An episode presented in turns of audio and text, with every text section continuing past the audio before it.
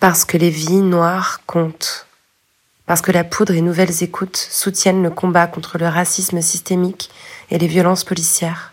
Parce que nous assistons aujourd'hui, partout dans le monde, à une révolution.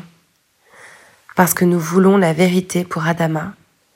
Je vous propose aujourd'hui de réécouter l'interview d'Assa Traoré, parue pour la première fois dans La Poudre le 14 décembre 2017. Écoutez, comprenez, soutenez. En description de l'épisode, un lien pour soutenir son combat. Elle est en place. C'est la poudre. Tiens, on a découpé une femme en morceaux rue de la bienséance à deux pas du chat. Tiens, on a découpé une. I am a feminist. Je vous obsède avec une constance Je ne me suis pas conduit qui appelle quand même l'admiration. d'une façon conforme à ce qu'on attend d'une jeune fille d'abord et d'une femme ensuite. I'm sorry that I didn't become the world's first black classic pianist.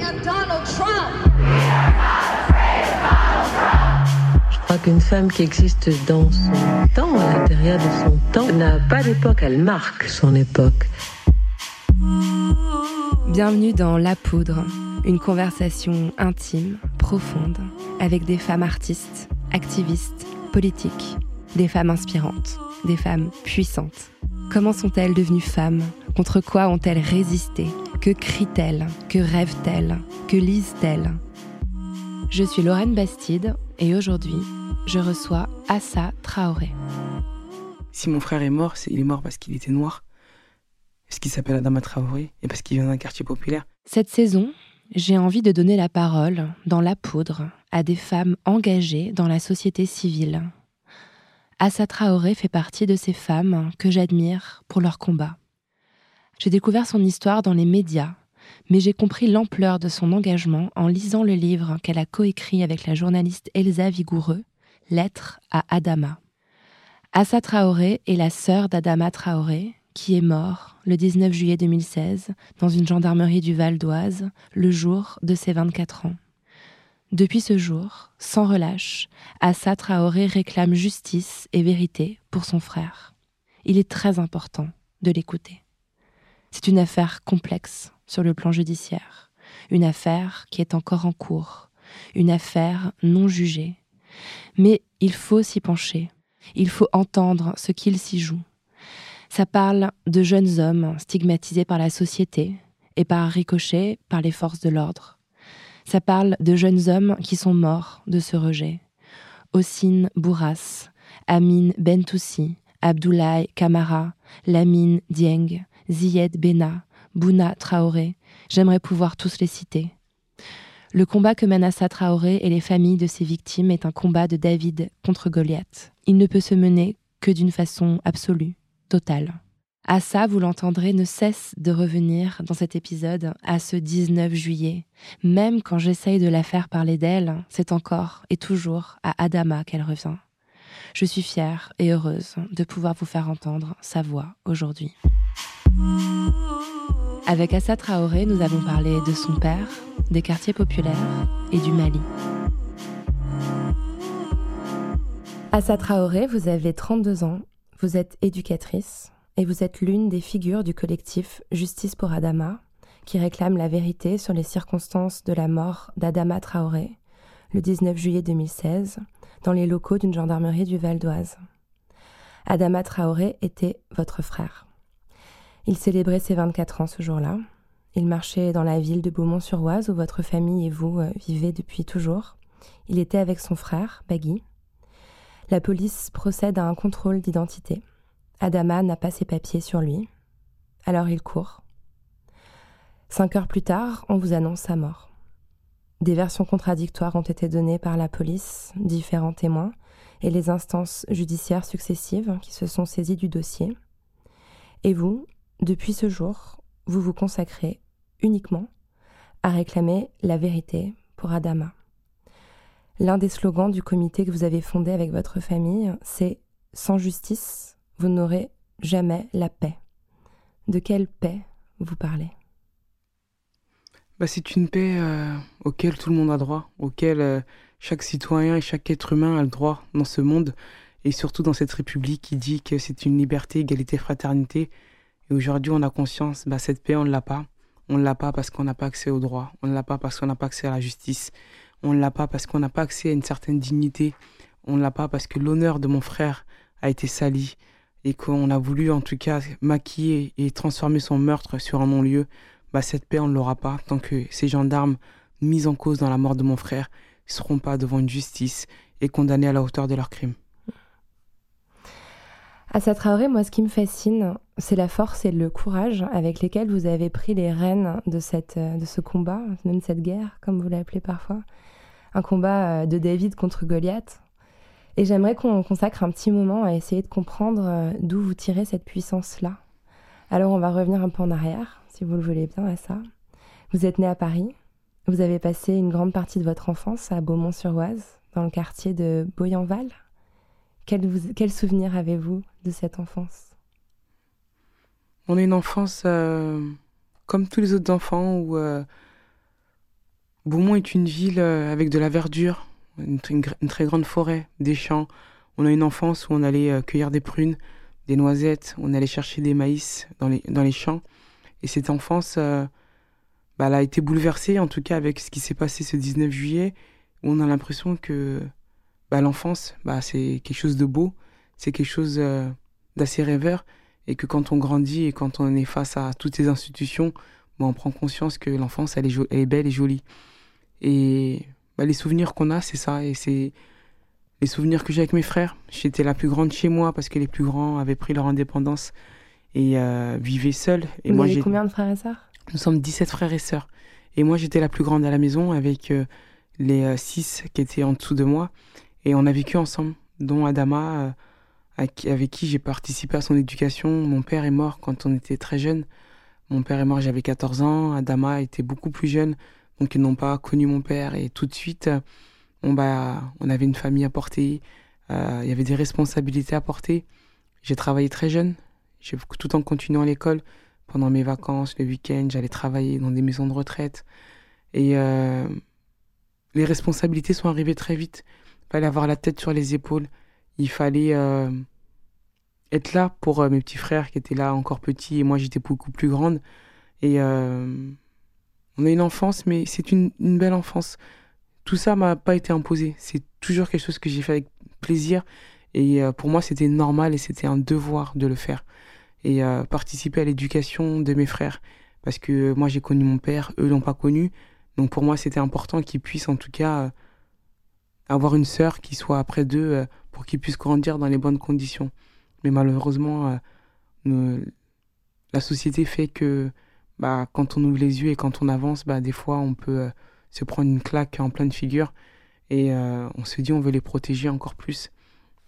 Mais ce 19 juillet, on n'a pas pu protéger Adama. Malheureusement, il est mort. Il est mort dans les conditions atroces dans les locaux de cette gendarmerie. Et quand on revoit cette jeunesse qu'on a eue, bon bah, je me dis, il n'a pas connu son père. Euh, mes frères n'ont pas connu euh, mon père. Ils ont grandi, ils ont grandi avec euh, tous ces stigmates que ces jeunes de quartier populaires peuvent avoir. La stigmatisation aussi, on leur pointe le doigt et ce doigt reste pointé sur eux bah, tout le temps et pour toujours. On va, on va, on va en parler, c'est quelque chose que vous connaissez bien et que vous avez aussi vécu sur le plan professionnel, mais on, on en parlera tout à l'heure. J'aimerais que vous me parliez un peu plus de, bah, de ce père notamment dont vous parlez très souvent. On sent que c'est une figure euh, qui a été essentielle dans, dans, votre éducation, qui vous a transmis euh, des valeurs importantes. C'est quoi les valeurs qu'on vous a transmises quand vous étiez petite? Il y en a beaucoup. C'est vraiment aujourd'hui j'ai conscience que euh, je suis fière en fait de dire que mon l'éducation que mon père nous a donnée, j'ai en conscience aujourd'hui que c'est une belle éducation et il nous a laissé un beau bagage, un bagage rempli d'amour. Parce que vous savez, nous sommes 17 frères et sœurs, mais pas la même maman. Quand mon père est arrivé du Mali, il avait l'âge 17 ans, il a épousé euh, deux femmes blanches, Françoise et Elisabeth, avec qui il a eu euh, sept enfants, cinq avec une et deux avec l'autre. Ensuite, il s'est séparé d'elle. Il a épousé ma mère, avec qui il a eu six enfants, et ma belle-mère, avec qui, avec qui il en a eu trois. même après leur séparation, bah, il a gardé cette cohésion en fait familiale, même avec ses ex-femmes. Euh, quand moi j'étais plus jeune, j'allais en vacances à Bordeaux chez Françoise. Quand Françoise vient à Paris, elle vient chez nous. La semaine dernière, ma mère est à Bordeaux, elle a été chez Françoise. Elisabeth qui s'est remariée, qui a eu euh, des, enfants avec son nouveau conjoint, bah, ils habitaient par sur Paris pour venir chercher du travail. Bah, ces enfants, mon père a hébergé ses enfants chez nous. Bah, c'est comme ça que vit la famille Traoré. C'est comme ça que la famille Traoré, euh, en tout cas, euh, est forte. Parce que vous savez, pour euh, porter un combat comme ça et le porter fort et aussi longtemps sur la durée, bah, il faut être fort. Il faut que la cellule familiale soit très puissante. Exceptionnelle, ouais. Et mon père a contribué à tout ça. Vraiment, quand on était plus jeunes, c'était. il nous montrait, il le montrait à tout le monde que ses enfants étaient plus importants que tout. Et nous, on le savait. Et euh, pour lui, euh, c'est ce qui comptait. Même au niveau de ses femmes, il leur montrait que ses enfants avaient beaucoup plus d'importance. Et c'est comme ça qu'on a grandi. On a grandi. Bah, chez nous, il n'y a pas de demi-frères et sœurs. Parce que pour lui, ses enfants étaient ses enfants, mais vous étiez tous au même niveau, tous des frères et sœurs. Vous dites, vous dites parfois, je crois que j'ai lu dans votre livre, que on n'arrive pas à savoir qui est la maman de qui quand on n'est pas dans, dans, votre famille, en fait. Quand on n'est pas dans votre intimité, c'est impossible de distinguer. Euh, pas du tout. C'est vraiment. Euh... Moi et Adama, on n'a pas la même maman, mais si vous n'êtes pas dans notre intimité, vous le savez pas. Euh, mes grands frères et sœurs euh, appellent ma mère Tata. Dès qu'ils ont des conseils, c'est eux qui viennent. Moi, ma fille, qui a 9 ans aujourd'hui, bah, quand j'ai accouché, deux jours après, euh, Françoise a fait 600 km pour venir me voir à l'hôpital. Bah, c'est ça la famille Traoré. Mon père a porté ça et pour lui, c'était important que sa famille, que toute sa famille, que tous ses enfants qu'il avait eus puissent euh, être ensemble mais pas de séparation. Et quand il est parti, bah, c'est ce qu'il a laissé. Et c'est un bagage fort où, il nous laisse, en tout cas avec beaucoup euh, d'armure, mais beaucoup d'amour surtout. Parce qu'aujourd'hui, on le voit. Avec mes frères, on s'appelle, on peut s'appeler toute la journée. Euh, chaque décision qui est prise, même si je suis la porte-parole, même si c'est moi qui parle, bah, j'appelle mes petits frères, j'appelle mes frères, mes grands frères et sœurs, et on se consulte.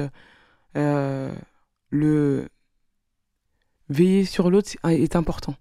C'est comme si c'était euh, c'est quelque chose de normal de toute façon quoi qu'il arrive, mais pour nous c'est une obligation et c'est normal aussi. Dans le livre, euh, donc Lettre à Adama, que vous avez écrit avec la journaliste Elsa Vigoureux, vous parlez de cette famille, vous parlez de cette enfance que vous nous décrivez euh, euh, maintenant. Et en fait, le foyer où vous avez grandi, donc il y avait deux mamans qui étaient toutes les deux les épouses de votre, de votre papa. C'est quelque chose qui en France peut heurter, qui correspond pas forcément à une pratique culturelle qui est très ancrée dans la culture française. Et pourtant, vous en parlez avec énormément de facilité, énormément de naturel. J'ai pas l'impression qu'il y ait de la justification euh, dans, dans la façon dont vous racontez euh, votre famille. Ça, ça vient d'où? C'est grâce à quoi? C'est vrai, on n'a pas été malheureux. Ça n'a pas été une enfance malheureuse. Ils vivent comme ça. Bah, pour nous, c'était normal. J'avais mes frères et sœurs. Euh, on était ensemble. On, pouvait, on, pouvait, on ne pouvait pas être séparés. Pour nous, c'était on vivait ensemble, mais c'était quelque chose qui était normal. Et euh, après, c'est culturel. Vous savez, chez nous, euh, au niveau culturel, bon, bah, on peut avoir euh, une femme, deux femmes. Et on vit dans une société où en Afrique, bah, tout le monde vit ensemble. les grands-parents vivent ensemble. La tante et l'oncle peuvent vivre ensemble. Et tout le monde participe à l'éducation de, des enfants de la maison. Tout le monde a son mot à dire, que ce soit du plus petit ou du plus grand. Et chaque personne a, a, a sa place. Et chaque personne a une place très importante. Donc pour nous, c'est pas c'est pas une différence pour nous. Ouais. Bah, on est une famille, on vit comme ça. Et euh, moi, je vois des personnes, bon, bah, il y a des familles qui vivent. Il y a qu'une seule maman, mais des fois, il y a une maman qui est dehors. On le vit très mal parce que les choses sont pas dites, les choses sont cachées. bah, nous, on est une famille, on a grandi comme ça. Et après, pour moi et pour mes frères, c'était inconcevable qu'on puisse vivre euh, séparément. Mmh, autrement. Et vous parlez de ces deux mamans, euh, ces deux autres mamans, enfin les deux premières épouses de, votre papa qui vivaient en, province. Donc, euh, est-ce que ça vous a, dans votre éducation, dans votre enfance, le fait d'avoir euh, accès à, d'autres régions de France, ça vous a apporté quelque chose aussi dans votre façon de vous éveiller Mon père a toujours tout fait pour qu'on puisse voir plein de choses. Pour lui, c'était important. Mon père était, quand il est arrivé en France, il nous racontait son enfance ici. C'est quelqu'un, c'était une personne très ouverte qui aimait tout le monde et qui aimait les cultures des autres. Donc pour lui, c'était important et, et ça le dérangeait pas du tout. Donc euh, oui, on allait en vacances aussi chez euh, Françoise, qui est française. Bah, on se posait même pas la question, c'était devenu aussi une normalité. Mhm. Il y avait rien d'anormal en fait. Pour nous, c'était normal. Donc euh, c'est comme ça que la famille Traoré s'est construite. Mhm. Ça, ça va donner de la force en fait d'avoir autant de modèles féminins. C'est là que je voulais en venir. Je trouve que c'est certainement très puissant en termes de, je sais pas, de conscience. De... Bah, bien sûr, mais vous savez, féminité, euh, la femme a, une- a un rôle très important. Euh, on dit toujours, euh, derrière chaque euh, grand homme, il y a une femme. Bah, nous, il y a des femmes. Et euh, je pense que c'était aussi la fierté de mon père en disant, bon, bah, j'ai eu des femmes, j'ai eu des enfants, mais elles sont encore là et euh, tout autour de... On est tous, en tout cas, au sein d'une famille. Et euh, chez nous, la femme, euh, bah, elle a un rôle très important. Mm. Elle peut devenir porte-parole, Ouais. comme moi. Ouais. Bah, D'ailleurs, à 14 ans, c'est vous qui êtes Elle devenu peut, chef de euh, famille. C'est ça que vous Il racontez. il n'y a pas ce côté où euh, non, c'est moi l'homme, c'est moi qui décide, c'est moi qui dis. Euh, pour nous, on a cette facilité, même on le voit dans les quartiers, euh, dans les quartiers ou même en Afrique, bah, on peut donner facilement, euh, en tout cas, euh, une place très importante à une femme en disant bon bah tu peux, c'est pas dérangeant. Et euh, effectivement, voir, euh, j'ai appris hein, de chaque maman, j'ai appris beaucoup de ma mère, j'ai appris beaucoup de la mère de, de Tata, avec qui je cuisinais quand elle n'était pas là, je faisais son tour. J'ai appris de, de, de, de Françoise, d'Elisabeth, de mes grandes sœurs. J'étais très proche de mes grandes sœurs aussi, qui ont aujourd'hui ont 40 ans. Donc, euh, tout le monde avait... Et après, mais pour mon père, euh, chaque enfant, il aimait énormément ses enfants. Ses enfants, il les mettait vraiment euh, à un très haut niveau. Et euh, donc, on se sentait tous très importants. Donc, qu'on soit plus petit, petit ou grand, donc à travers lui, on se sentait très important. Donc, qu'on soit une fille ou un garçon, il n'y avait pas de différence. C'était pas le garçon avait plus de droits sur la fille ou, vice versa. C'était chacun avait sa place. Vous êtes devenue femme ou vous vous sentiez femme de naissance? Ah, j'ai toujours été, je me. Oh, femme, moi, j'ai toujours été une femme. J'ai toujours aimé les. J'ai toujours aimé les, les, les belles choses. euh, J'aime mettre des robes, j'aime mettre des chaussures. Et je suis une femme aussi parce que euh, je suis avec mes frères. Vous savez, mes frères, c'est c'est mes frères, mais j'avais aussi ce rôle de, de maman. Ouais. C'était. euh, on, a une, on a une relation particulière.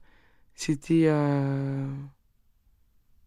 Donc il y a ce côté-là aussi qui a été développé en moi. C'était tout de suite. Bon, bah, il y a le rôle de grande sœur, mais il y a le, rôle de femme aussi qui est venu très vite. Parce qu'il y avait des responsabilités à prendre derrière, des responsabilités à assumer derrière. Et euh, aujourd'hui, bon, bah. Mes frères me le rendent bien, ma famille aussi. Et euh, le combat, le combat d'Adama, il est porté par tout ça. Vraiment, euh, la cellule familiale est très importante. Ouais. Quand on ne peut pas, vous savez, on se bat contre les institutions les plus puissantes, qui sont l'État et la justice. Quand on ne peut pas rentrer dans une cellule familiale et euh, disperser une famille, bah, ils peuvent rien faire. Ils peuvent rien faire. Euh, J'ai lu que vous aviez eu un, un déclic quand vous étiez en CM2, donc vous deviez avoir une dizaine d'années, lorsque vous avez vu en classe des éducatrices de la protection judiciaire et de la jeunesse présenter leur métier. Vous vous êtes dit, euh, en fait, je veux faire ça comme travail. Vous vous rappelez de votre ressenti ce jour-là? Ah, je m'en souviens. Je m'en souviens. C'est avec euh, Madame Dumay, une maîtresse que j'aimais, euh, que j'aimais beaucoup. Et euh, elle nous avait. et ce jour-là, quand ils ont parlé, j'ai dit c'est ce que je veux faire. Et je suis toujours resté sur ça. Et j'ai toujours travaillé le projet éducatrice. et c'est vrai que ces deux personnes-là, c'était un homme et une femme, ont- m'ont marqué. Qu'est-ce qu'ils qu'est-ce qu'ils vous ont dit ce jour-là en classe qui vous a autant, euh, autant fait réfléchir? Bah, qu'on pouvait participer à l'accompagnement d'une personne pour qu'elle soit meilleure, pour qu'elle soit juste et euh, heureuse. Et euh, pour moi, c'était important.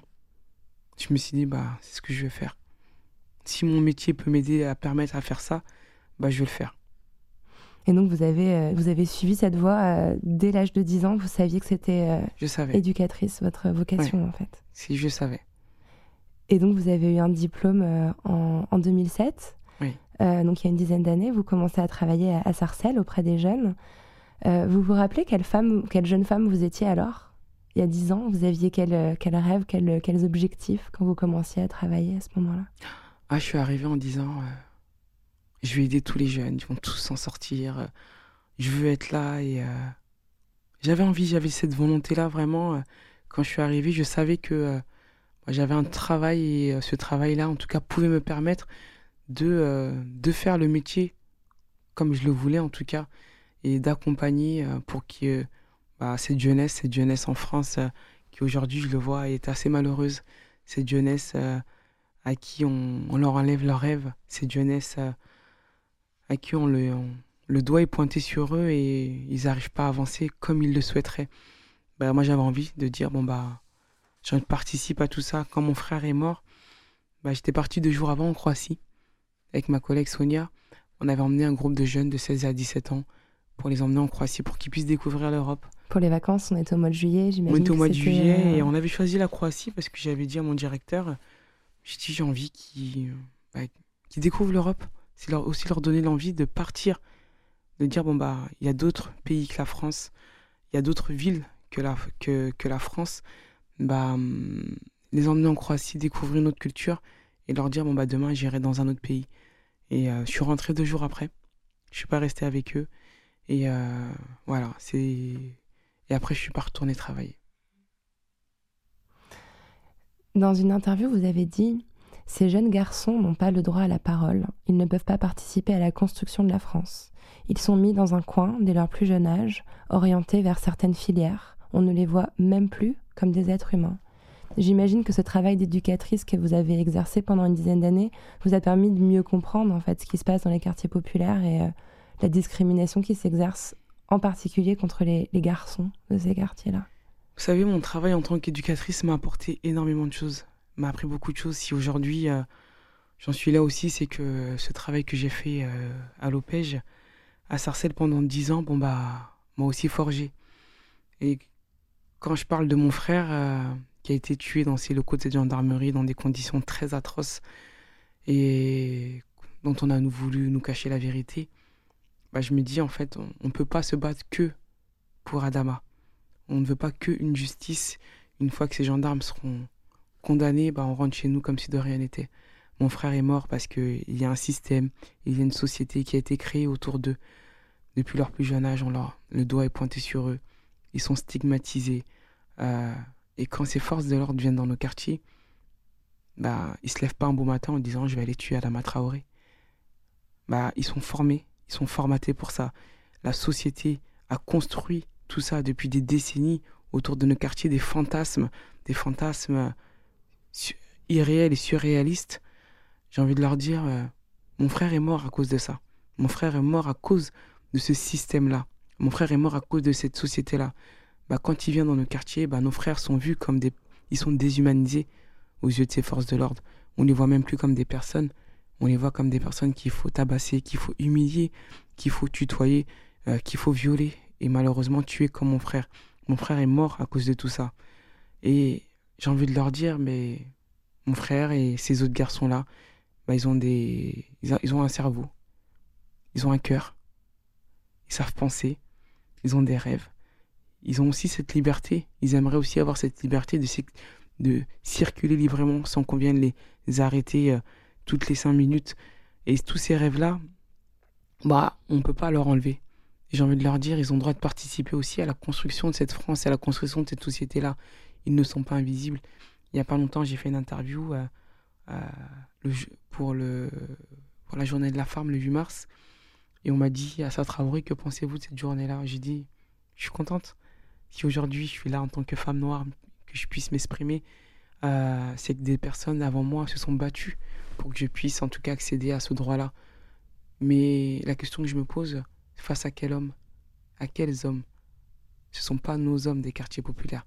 Parce que ces hommes-là dont vous parlez, ils ont en tout cas une emprise et un contrôle sur ces hommes des quartiers populaires qui n'ont aucune considération à leurs yeux. Et moi j'ai envie de dire aujourd'hui, bah, c'est une journée pour eux qu'on doit faire en disant, bah, ils seront là, ils font partie de, cette société-là, ils sont pas invisibles. Moi, je me fais pas tuer. Moi, je me fais pas contrôler tous les quatre matins. Et pourtant, on leur donne pas la parole. Ils existent même pas. Et mon frère est mort à cause de tout ça. Et tant qu'on n'aura pas renversé ce système-là, rééquilibré les choses et leur donner un droit comme tout le monde, comme ces hommes dont on, on se bat, nous les femmes, parce que nos droits aussi sont bafoués, parce que des hommes avec qui se sentent au-dessus de nous, bah, nous enlève ces droits-là, bah, j'ai envie de dire, moi, bah, ces hommes aussi des quartiers populaires ont droit à un droit et une justice. On doit se battre pour leurs droits aussi. Voilà. Adama est mort, pour résumer d'une façon un peu abrupte, mais je fais exprès, Adana, Adama est mort d'un contrôle d'identité. Ça veut dire quoi, un contrôle d'identité, quand on est un jeune homme d'un quartier populaire? Vous savez, dans les quartiers, euh, il suffit de pas avoir la bonne couleur.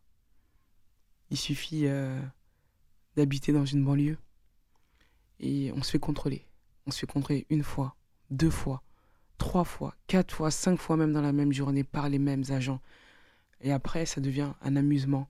Ça devient euh, des terrains de, de jeu pour eux. Ça devient des tutoiements, ça devient de la violence. Et ça finit en garde à vue. Il y a une double violence. Ça finit devant le juge. Bah, tout ça, euh, Adama, il a voulu fuir tout ça. C'était le jour de son anniversaire. Il a été tué le jour de son anniversaire, le jour de ses 24 ans, où il a laissé une sœur jumelle. Bah, il a voulu fuir ce contrôle d'identité violent. Aujourd'hui, nous avons une police et une gendarme qui est indisciplinée, qui est violente et qui maltraite, qui maltraite une partie de leur population. Et j'ai envie de leur dire, si on continue comme ça, une partie de la population ne va plus exister. Bah, c'est tout ça qu'on veut arrêter. Ces Mhm. contrôles d'identité-là emmènent à la mort. Mais parfois, les gens qui n'ont pas forcément conscience de la réalité euh, du quotidien euh, de, de- de ces jeunes garçons euh, peuvent se demander enfin, pourquoi il est parti en courant. Euh, après tout, il aurait pu collaborer, donner ses papiers. En l'occurrence, il était en train d'aller chercher sa carte d'identité Oui. à la mairie, donc il n'avait pas la carte d'identité sur lui. Mais c'est peut-être difficile à comprendre pour des personnes qui connaissent mal cette réalité-là, le fait qu'on préfère courir plutôt que de devoir se soumettre en une énième fois à ce genre de, de rituel. Vous savez, quand ils viennent contrôler Adama, on le lit, on le écrit dans le livre. Dans le coffre, ils sont armés comme s'ils allaient sur une zone de guerre.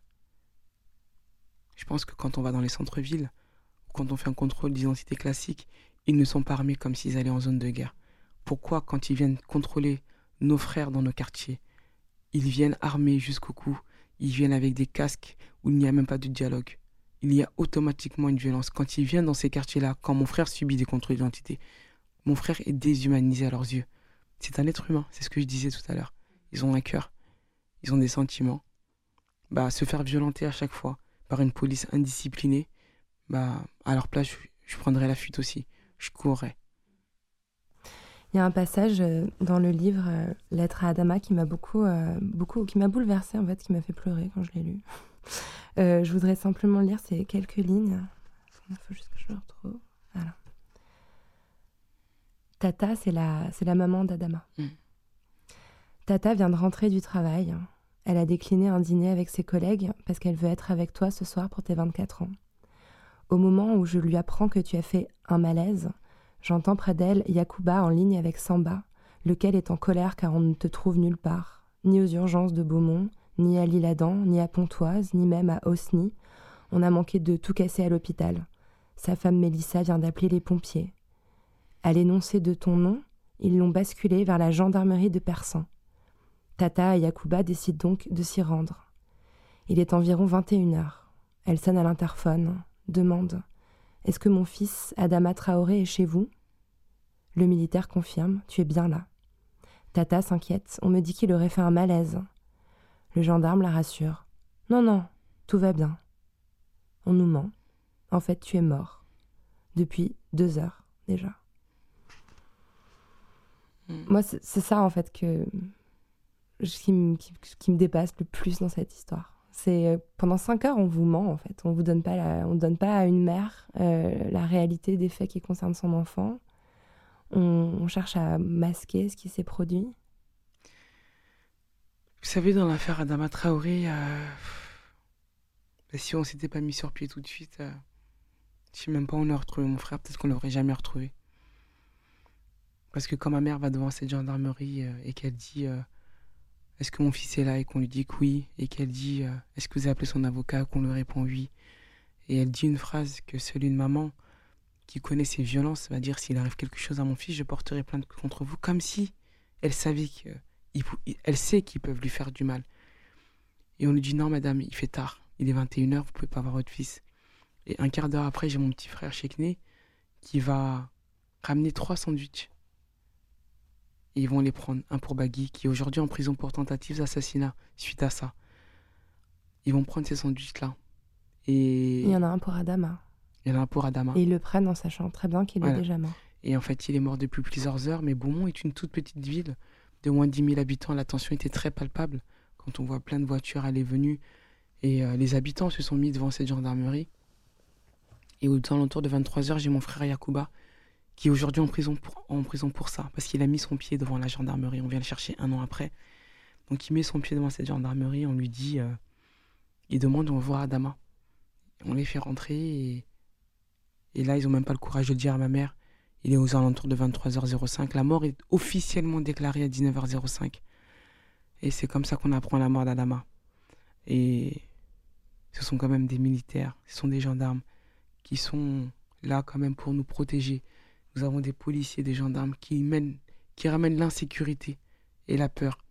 Et c'est comme ça qu'on va dire que son fils est mort, alors que deux fois, à deux reprises, on lui dit que son fils va très bien. Bah, pour nous, c'est inconcevable de rester euh, comme ça et ne rien faire. Et en plus, après, on va dénigrer le nom de mon frère. On va dire que mon frère est un drogué, qu'il est mort sur l'emprise de l'alcool et de la drogue. Adama, on le connaît. Il ne prenait pas ça. On va demander des expertises contre-toxicologiques qui vont sortir aucune trace d'alcool, aucune trace de drogue. Ils vont dire qu'Adama est mort de cause cardiaque et d'infections très graves. On va demander une, une contre-autopsie. Mais il faut savoir que le jour de la première autopsie, on nous fait convoquer à la préfecture de Sergi-Pontoise. Ils vont nous dire oui, nous savons que vous êtes des musulmans et que dans la religion musulmane, on enterre le corps dans les trois jours. Nous nous sommes permis de contacter Air France et Roissy et le corps d'Adama peut partir dès demain et que toutes les personnes qui veulent l'accompagner, une femme présente, elle vous remettra un passeport sur le champ. Que de sollicitude. Quelle, euh, quelle gentillesse, quelle bonté de leur part. Mais genre, on a, j'avais envie de leur dire, nous sommes tous des Français. Adama, il va peut-être enterré ici et respectez-nous. Et nous allons demander cette deuxième autopsie qui va dire que Adama n'est pas mort de cause cardiaque ni d'infection très grave, mais bien asphyxié. Adama a pris le corps de trois militaires, trois gendarmes sur lui, près de 250 kilos. C'est ça que je, dont, je voulais euh, qu'on parle. Euh, En fait, vous pensez, euh, enfin vous pensez, votre défense, ce que votre avocat cherche à, prouver à la justice, c'est que ce qui a causé la mort de votre frère, c'est une technique employée par les gardiens de l'ordre en France, une technique qui est interdite dans certains pays d'Europe. Est-ce que vous pouvez nous expliquer exactement ce dont il s'agit? Donc Adama a subi un plaquage ventral, euh, une technique d'immobilisation qui mène à 99% à la mort. Et elle est interdite dans plusieurs pays, la Belgique, l'Angleterre, et d'autres pays frontaliers aux États-Unis, mais elle est encore pratiquée en France. La France, en tout cas, continue à, ut- à utiliser cette arme mortelle, cette arme de défense qui est mortelle. Et Aujourd'hui, dans le combat d'Adama, on se bat aussi pour qu'elle soit interdite. Euh, Lamine Dieng est mort de, de ces techniques d'immobilisation mortelle et d'autres pour ne citer que. Mais voilà ce qu'a subi Adama. Et tout ce que je vous dis là, ce sont les mots des gendarmes. Nous n'y étions pas dans cet appartement. C'est eux qui le disent. Il a pris le corps de trois gendarmes Voilà. sur le dos. Ça, c'est tout de suite, on vous le dit, hein, cette Tout de phrase. hein. suite. Ouais. Près de 250 kilos. Ils sont lourdement armés. Personne ne peut survivre à ça, faut le réaliser sur le plan médical. C'est-à-dire ce qui se passe quand on a 300 kilos sur le dos, euh, bah, le, le- le sang s'arrête de circuler et le cerveau Ouais. explose. Enfin, c'est c'est ça. Hein, C'est euh. ça. Et Adama leur dit, je n'arrive pas à respirer. Ils vont continuer, ils vont le traîner dans cette voiture. Adama va piquer de la tête, uriner sur lui. Mais ce jour-là, ils vont avoir un droit de mort sur sa vie. Ils vont décider qu'Adama allait mourir. Ils ont décidé qu'Adama n'allait pas vivre. Ils ne vont pas l'amener à l'hôpital qui était à peine 200 mètres. Ils auraient pu le porter à même les bras et l'emmener. Mais ils décident de l'emmener à 5 minutes de voiture à la gendarmerie où ils vont lui apporter aucun soin. Nous avons avoir une lumière sur cette vérité quand les pompiers et les SAMU vont nous déclarer que quand ils arrivent à Dama, ils ventre contre sol, menottes aux mains. Donc ils n'ont apporté aucun soin. Je vous rappelle, ce sont des militaires qui sont censés apporter toute aide à n'importe quel citoyen dans le monde entier. Aujourd'hui, dans la République française, nous avons des militaires, des gendarmes qui, eux, peuvent regarder un jeune homme de 24 ans mourir. Et les pompiers les gendarmes vont dire, les pompiers les SAMU vont insister à plusieurs reprises pour qu'on lui enlève les menottes. Ils vont dire, il a 24 ans, on ne peut pas le laisser mourir comme ça. Et la mort est, est déclarée à 19h05. Et après, on va subir des acharnements, des pressions et des répressions. On parle de Bagui, vous savez, Bagui est le témoin principal dans la mort de Adama. C'est le dernier à l'avoir vu vivant. C'est le dernier à l'avoir vu euh, mort dans cette cour. Et euh, tout de suite après, le jour, le 19 juillet, bah, dès qu'il est mort, on va le transférer euh, dans une autre ville, à Cergy-Pontoise, euh, pour pas qu'il ne voie ça. Et on va, on va le libérer vers les coups d'une heure du matin, en lui disant Tu peux sortir, ton frère, il est mort. Et aujourd'hui, on a, on, Bagui est accusé de tentative d'assassinat. Il risque une peine très, très, très lourde. Voilà comment on veut faire payer la famille Traoré. Et, Pour expliquer un petit peu ce qui s'est produit ensuite, euh, et je trouve que c'est assez, euh, d'ailleurs, euh, encore une fois, désolant. Euh, la, la, maire de Beaumont-sur-Oise, euh, déjà dans un premier temps, ne, ne manifeste pas la moindre euh, compassion, la moindre, le moindre mot de condoléance vis-à-vis de votre famille après la mort d'Adama. Et il y, y, a des violences qui éclatent dans la ville. Vous expliquez que voilà, c'est une toute petite ville, que, que, tout le monde apprend très vite la nouvelle et qu'évidemment, dans l'entourage d'Adama, il y, y, a de la colère qui s'exprime. vous exprimez dans une émission de télévision, vous accusez la mère d'être du côté des violences policières. Elle porte plainte contre vous pour diffamation, ou elle annonce en tout cas l'intention de le faire. Elle annonce. Ce qui est quand même, euh, je trouve, c'est dingue. Euh, et là, vous vous présentez au conseil municipal, qui est quand même euh, un droit absolu de citoyen, la loi vous y autorise, et vous êtes accueilli par 50 policiers armés jusqu'aux dents. Il y a votre maman, il y a des enfants, et on charge, on vous gaze. Et vos frères, à la suite de ces échauffourées, seront arrêtés, accusés de violence contre les policiers et deux d'entre eux sont encore en prison aujourd'hui. Voilà. Je trouvais ça important de résumer ce qui s'était produit. Vous savez, euh, aujourd'hui en France, euh, on dit liberté, égalité, fraternité, mais c'est pas pour c'est pour une partie de sa population. Aujourd'hui, on vit dans un pays antidémocratique. Quand on veut faire exprimer son droit en tant que citoyen, ben, on se fait mettre en prison, on se fait tabasser. Ben, quand on vient chercher mes frères, on vient pas, on vient pas chercher mes frères, on vient chercher les frères d'Adama Traoré. Parce que c'est ça le point important. C'est le combat Adama Traoré qui gêne. On vient, on subit un acharnement à la hauteur de notre mobilisation. Ben, on va enfermer mes frères pour outrage et rébellion. Aujourd'hui, en France, on va en prison pour outrage et rébellion sans aucune preuve. Mes frères vont demander aux gendarmes Mais pourquoi vous faites tout ça? Ils vont juste leur répondre tout simplement Ta sœur a fait trop de bruit, qu'elle se taise. Et nous allons euh, participer à un procès qui est une mascarade, qui est un cirque, où il n'y a aucun, aucune preuve une policière qui va, municipale qui va porter plainte pour euh, euh, violence et 8 jours d'ITT va se transformer en un jour d'ITT pour la bombe lacrymogène qu'elle s'est elle-même projetée. Un va dire finalement c'est mon chien qui m'a mordu. Une qui va dire euh, oui j'ai entendu qu'on m'avait craché dans le dos et on m'a dit que c'était Bagui Traoré. Et reconnaissez-vous formellement les frères Traoré? Non, on nous a montré la photo avant qu'ils arrivent. Et la justice à Pontoise va quand même condamner mes frères vous savez, quand on arrive au 22 juillet, que les expertises à Paris vont confirmer ce qu'on dit, qu'Adama n'est pas mort de cause cardiaque et d'infection très grave et asphyxiée, bah, on n'y arrive pas comme ça. On y arrive, on y a laissé des plumes, on y a laissé euh, des frères en prison, des soutiens en prison. Et euh, c'est pour ça qu'on voulait nous faire taire. On y est mmh. arrivé. Mmh. Ces derniers temps, on a vu euh, aussi le, mal-être en France est assez généralisé, des syndicats de policiers appelés à la grève. On a vu des, milliers de policiers dans les rues manifester, dénoncer leurs conditions de travail, leur insécurité, la détresse psychologique dans laquelle certains d'entre eux se trouvent. Est-ce que leur message vous, vous touche? Est-ce que vous le comprenez? Vous savez, aujourd'hui, j'ai envie de dire bah, que l'État prenne ses responsabilités. Nous ne pouvons pas être responsables de leur mal-être. Ils ne peuvent pas nous faire payer leur mal-être que l'État prenne leurs responsabilités et puisse venir en aide à ces forces de l'ordre qui se sentent très mal, bah, qui puissent en tout cas revoir tout ce système, revoir comment cette police en France travaille et voir comment cette police en France va très mal. Mais nous, dans les quartiers populaires, nous les jeunes, nous sommes nous les punching balls Est-ce que nous devons prendre ce mal-être en pleine figure? Est-ce que ce mal-être est, et nous devons le, subir et jusqu'à ce qu'il y ait des morts? Que l'État prenne ses responsabilités face à tous ses citoyens, que ce soit face à nous et face à leurs forces de l'ordre. Hmm. D'autres familles de victimes de violences policières euh, vous ont rejoint dans votre combat, dans les manifestations que vous organisez, dans les, dans les conférences que vous donnez. Euh, on m'a cité, il y en a beaucoup, mais notamment euh, la famille de Lamine Dieng qui est mort en 2007 ou de Hakim Adjimi qui est mort en 2008. Qu'est-ce que leur soutien vous apporte? Qu'est-ce que ça fait de se trouver épaulé par des gens qui ont vécu quelque chose de similaire? Vous savez, nous, quand on arrive, on n'arrive pas comme ça, comme des personnes qui... Euh, nous arrivons sur la continuité de leur combat. C'est un combat qui a été porté par eux. La Minjiang, ça fait dix ans. Nous sommes dans la continuité de leur combat. Bah, quand ils sont près de nous, bah, déjà, nous, c'est, ils nous apportent beaucoup de conseils, beaucoup de, choses qu'ils ont déjà vécues. Et après, c'est un combat qu'on doit porter ensemble. C'est un combat, euh, c'est pas un combat unique. Si nous, nous gagnons, si eux gagnent, ben on gagne pour toute une société.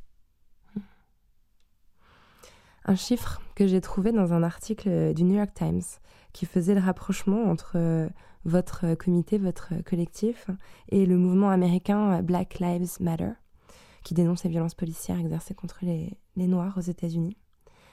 Donc le chiffre. À Paris, une personne noire ou d'origine nord-africaine a 6 à 8 fois plus de risques de se faire contrôler par la police qu'une personne blanche.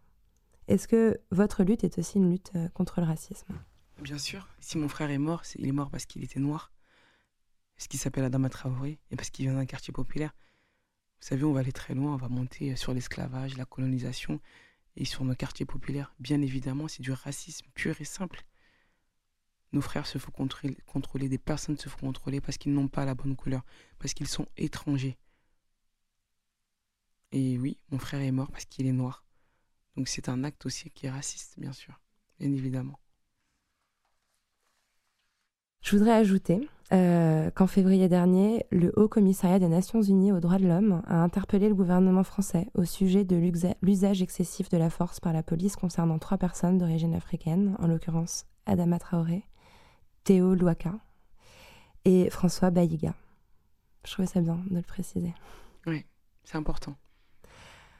Adama a été enterré au Mali, le pays où, où était né votre père, ainsi que votre grand-père, dont vous rappelez dans le livre qu'il s'est battu euh, avec l'armée française en 39-45. Quel lien entretenez-vous avec le, Mali? Un lien très fort, on y va chaque année. Et maintenant encore plus fort parce que Adama est enterré. Mon père était est enterré aussi là-bas. Donc pour nous, c'était important que Adama puisse euh, être près de notre père. Et le lien entre le Mali et la France, pour nous, c'est quelque chose de, très beau. Et ce que je trouve malheureux euh, dans cette société française, c'est qu'elle ne prenne pas positivement toute cette richesse culturelle qu'elle a. Et qu'elle en fasse pas quelque chose de positif, mais qu'elle en fasse quelque chose de négatif elle-même. Elle emmène elle-même le racisme dans son pays, alors que ça pourrait être quelque chose de, très fort et très puissant si ça avait été pris autrement. Nous, euh, on garde un, un lien très fort. Et mon grand-père, oui, et comme d'autres grands-pères africains, ont combattu pour cette France, ont combattu pour la liberté de cette France, ont combattu pour qu'on puisse être dans une France libre. Bah, L'Afrique, mon grand-père a participé à tout ça. Et on, le dit dans les livres à lettres Adama. Il est important de savoir d'où on vient, qui on est. Quand on sait qui on est et d'où on vient, bah, personne ne peut nous dire quoi que ce soit. On peut regarder, lever la tête, lever les yeux et dire Moi je suis un tel, moi je suis Assa Traoré, je sais qui je suis et d'où je viens. Et cette France, elle m'appartient aussi. Mon grand-père, mes grands-pères ont combattu. Un, et reste, un y est rentré avec une jambe en moins et un est mort. Mais aujourd'hui, nous vivons dans un pays libre. Vous avez complètement changé de vie depuis la mort d'Adama. Euh, vous vous dévouez entièrement au comité. Vous passez votre temps à voyager, à faire euh, des conférences à travers la France, euh, à parler à des gens, à rencontrer des étudiants, des militants. Je me demandais comment, comment le vivait votre entourage. Je pense notamment euh, à votre famille proche, à, vos enfants. Est-ce qu'ils comprennent cet engagement euh, complet? Oui. Ils, vous savez, quand mon frère est mort, moi j'étais pas là, j'étais en Croatie, mes enfants étaient chez ma mère. Ils ont vécu les premières secondes, les premières minutes, les, ils l'ont vécu, ils étaient là. Et c'était leur tonton. Et après, c'est quelque chose qui est ancré dans la famille. Euh... Après, c'est normal, ils le vivent très bien. Et pour eux, c'est normal. On leur explique, je leur explique beaucoup. Et, euh, Vous leur parlez à vos enfants de ce qui s'est ah passé avec euh, les vrais mots Beaucoup. même mon dernier qui a 3 ans, il me dit souvent euh, Pourquoi les gendarmes, ils ont tué tonton Adama? Je leur, je leur explique que ce sont des méchants gendarmes.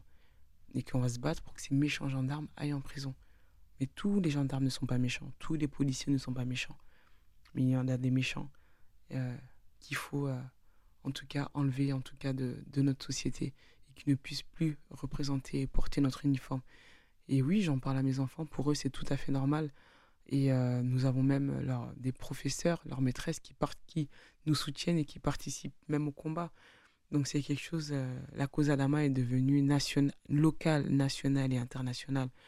Donc, euh, et après on continue à vivre normalement, on va au cinéma, on sort, on va en vacances, parce que tout ça, ça s'entretient pour, euh, pour avoir un bon combat fort, efficace et fiable, bah, il faut entretenir aussi euh, la famille et continuer à vivre un quotidien euh, quasi normal. Quand vous parlez, il y a quelque chose euh, d'assez rare qui irradie de vous. hein. Tous les articles qui vous décrivent euh, parlent beaucoup de votre charisme. On parle aussi souvent euh, de votre beauté, de votre port de tête, euh, de votre chevelure. Est-ce que le fait d'être une femme dans le combat que vous menez, c'est plutôt un atout ou un handicap? Vous savez, dans la société française, euh, les femmes, surtout les femmes de couleur, ont toujours été un fantasme pour l'homme blanc depuis euh, des siècles et depuis des décennies. Et bien évidemment, euh, être une femme, bien sûr, c'est être un atout parce que nous sommes des femmes. Et pour nous, les femmes, être une femme, pour moi, c'est une des, des meilleures choses. J'aurais pas voulu être un homme. Je suis contente d'avoir des frères, mais je suis contente d'être une femme. Et euh, je pense que toute femme, euh, bah, quand on s'aime, bon, bah, on est bien. Et euh, après, je pense pas que ce soit quelque chose qui fait que ce soit en plus. Il faut juste être bien dans ses baskets, être bien dans sa tête. Mais est-ce que votre parole, elle est pas, elle passe pas mieux dans votre bouche? Parce que justement vous êtes une femme, parce qu'on ne projette pas sur vous ces fantasmes, Bah, moi, aujourd'hui, projette je sur que les cette hommes. parole sorte de la bouche de ces jeunes hommes. Ouais. Moi, en tant que femme, c'est. Oui, ça, fait... ça sort de la bouche d'une femme. Ça passe peut-être mieux. Mais le but, c'est pas ça. Le but, c'est ce que ce soit eux. Aujourd'hui, mon frère n'est plus là pour prendre la parole. Bah, J'aurais aimé qu'ils prennent la parole et qu'ils disent voilà ce que je subis, voilà ce qui se passe et voilà ce qu'on va faire pour changer tout ça. Bah, moi, en tant que femme, c'est la... c'est cette parole-là que j'ai envie de leur donner. Adama a une sœur jumelle, Ouais. Awa. Comment va-t-elle? Ça va. Elle a des hauts et des bas. Elle en... Son frère lui manque énormément et elle porte le combat. Elle aussi, euh, elle vit dans le sud. Elle euh, fait plein d'interviews. euh, elle, fait... elle organise beaucoup de choses autour d'Adama. Et ça, ça l'aide énormément aussi. Elle est aide-soignante, je crois, c'est ça? Oui. Dans cette émission, on parle souvent de l'idée de chambre à soi, c'est-à-dire euh, un espace où les femmes peuvent être euh, seules avec elles, où elles peuvent réfléchir, créer librement. C'est un espace auquel on n'a pas toujours accès quand on est une femme. Est-ce que vous, vous y avez accès? Vous avez votre chambre à vous? Alors moi, j'ai ma chambre à moi, mais moi, mon espace, c'est euh, depuis toujours, c'est le soir. Quand tout le monde dort, j'ai besoin d'avoir un moment à moi, dans mon salon, où euh, je me pose. C'est comme si je posais tout mon bagage et, euh, et si j'ai pas ce moment-là, même si je suis épuisé, fatigué, bah ce moment-là, il me le faut. Pourtant, j'ai ma chambre. Mais euh, tous les soirs, il me faut ce petit moment. Il me faut ce petit moment-là qui m'appartient que à moi. Et c'est important pour que je puisse aller bien dormir et mieux me réveiller. Ça évoque quoi pour vous le mot la poudre Ah, je trouve ça, quand j'ai entendu le mot la poudre, ça me fait penser à. Je sais pas, une fée. J'ai pensé au mot fée. euh, en même temps, c'est fort. euh, en même temps, c'est doux. euh, en même temps, c'est beau. Parce qu'en même temps, dans la poudre, on peut voir quelque chose de positif, comme quelque chose de fort. Et c'est une très belle connotation. Vraiment. Et, je pense qu'en ch- en chaque femme, on a tous un peu de la poudre, un côté fée en nous, un côté explosif en nous, un côté doux en nous. Ben, nous sommes toutes des poudres euh, à sa façon, chacun sa poudre. Et euh, voilà ce que me fait penser le mot poudre. Merci beaucoup à Traoré. Merci, merci de nous avoir euh, en tout cas invités pour qu'on puisse parler de notre combat pour mon frère. Et j'espère que tout le monde pourra en tout cas lire le livre Lettre à Dama qu'on peut trouver partout. Et dont tous les bénéfices sont reversés pour votre combat, pour cette Bien sûr, ouais. parce que le combat et, et euh, l'argent, elle est le nerf de la guerre. Si nous n'avons pas d'argent, nous ne pouvons pas avancer dans le combat. Donc oui, le livre Lettre à Dama qu'on peut trouver dans les FNAC, euh, dans les librairies, sur Internet, et pour en tout cas générer une partie du combat et d'autres que les, cagnottes. les frais de justice d'avocat, ça coûte extrêmement cher. C'est là aussi extrêmement cher. s'exerce. Il faut savoir que la famille Traoré a des outrages à payer, euh, plus de 10 000 euros. Nous avons trois avocats et euh, tout ça, il faut les payer. Donc euh, oui, le livre Lettre à Dama, on espère qu'il sera lu partout dans toute la France et dans le monde entier et que vous pourrez participer en tout cas à votre façon à contribuer euh, au combat. Nous avons aussi mis une cagnotte en ligne euh, de notre association où euh, des gens peuvent donner, en tout cas pour nous soutenir dans le combat, pour qu'on puisse avancer à cette mise en examen et à la condamnation de ces gendarmes. Merci. C'est très important. Merci de l'avoir rappelé à ça. Merci beaucoup. Merci à vous. Merci à Assa Traoré d'être venu faire parler la poudre avec moi. La poudre est une émission produite par Nouvelles Écoutes. Elle est réalisée par Aurore Meyer-Mailleux, avec à la préparation Zisla Tortello. À la prise de son, Maxime Olivier. À la programmation, Laura Cuissard. Au mixage, Laurie Galigani. Le générique est un extrait de la chanson L'appétit de Bonnie Banane, produite par Gauthier Visiose. Si vous aimez l'émission, le mieux est de nous le dire avec des étoiles, 5 de préférence, sur iTunes. N'oubliez pas de nous rejoindre sur les réseaux sociaux. La Poudre a sa propre page Facebook. Nous sommes aussi sur Twitter, La Poudre NE, et sur Instagram, La Poudre TV, où nous partageons toutes les recommandations culturelles de nos invités. Pour ne louper aucun épisode de La Poudre, n'oubliez pas de vous inscrire à notre newsletter sur le site de Nouvelles Écoutes. Cliquez sur La Poudre, l'occasion de découvrir tous les autres podcasts que nous produisons. À très vite et continuez de faire parler la poudre. Cet épisode de La Poudre a été exceptionnellement enregistré au studio L'Arrière-Boutique, que je remercie pour leur accueil et tout particulièrement Maxime Olivier.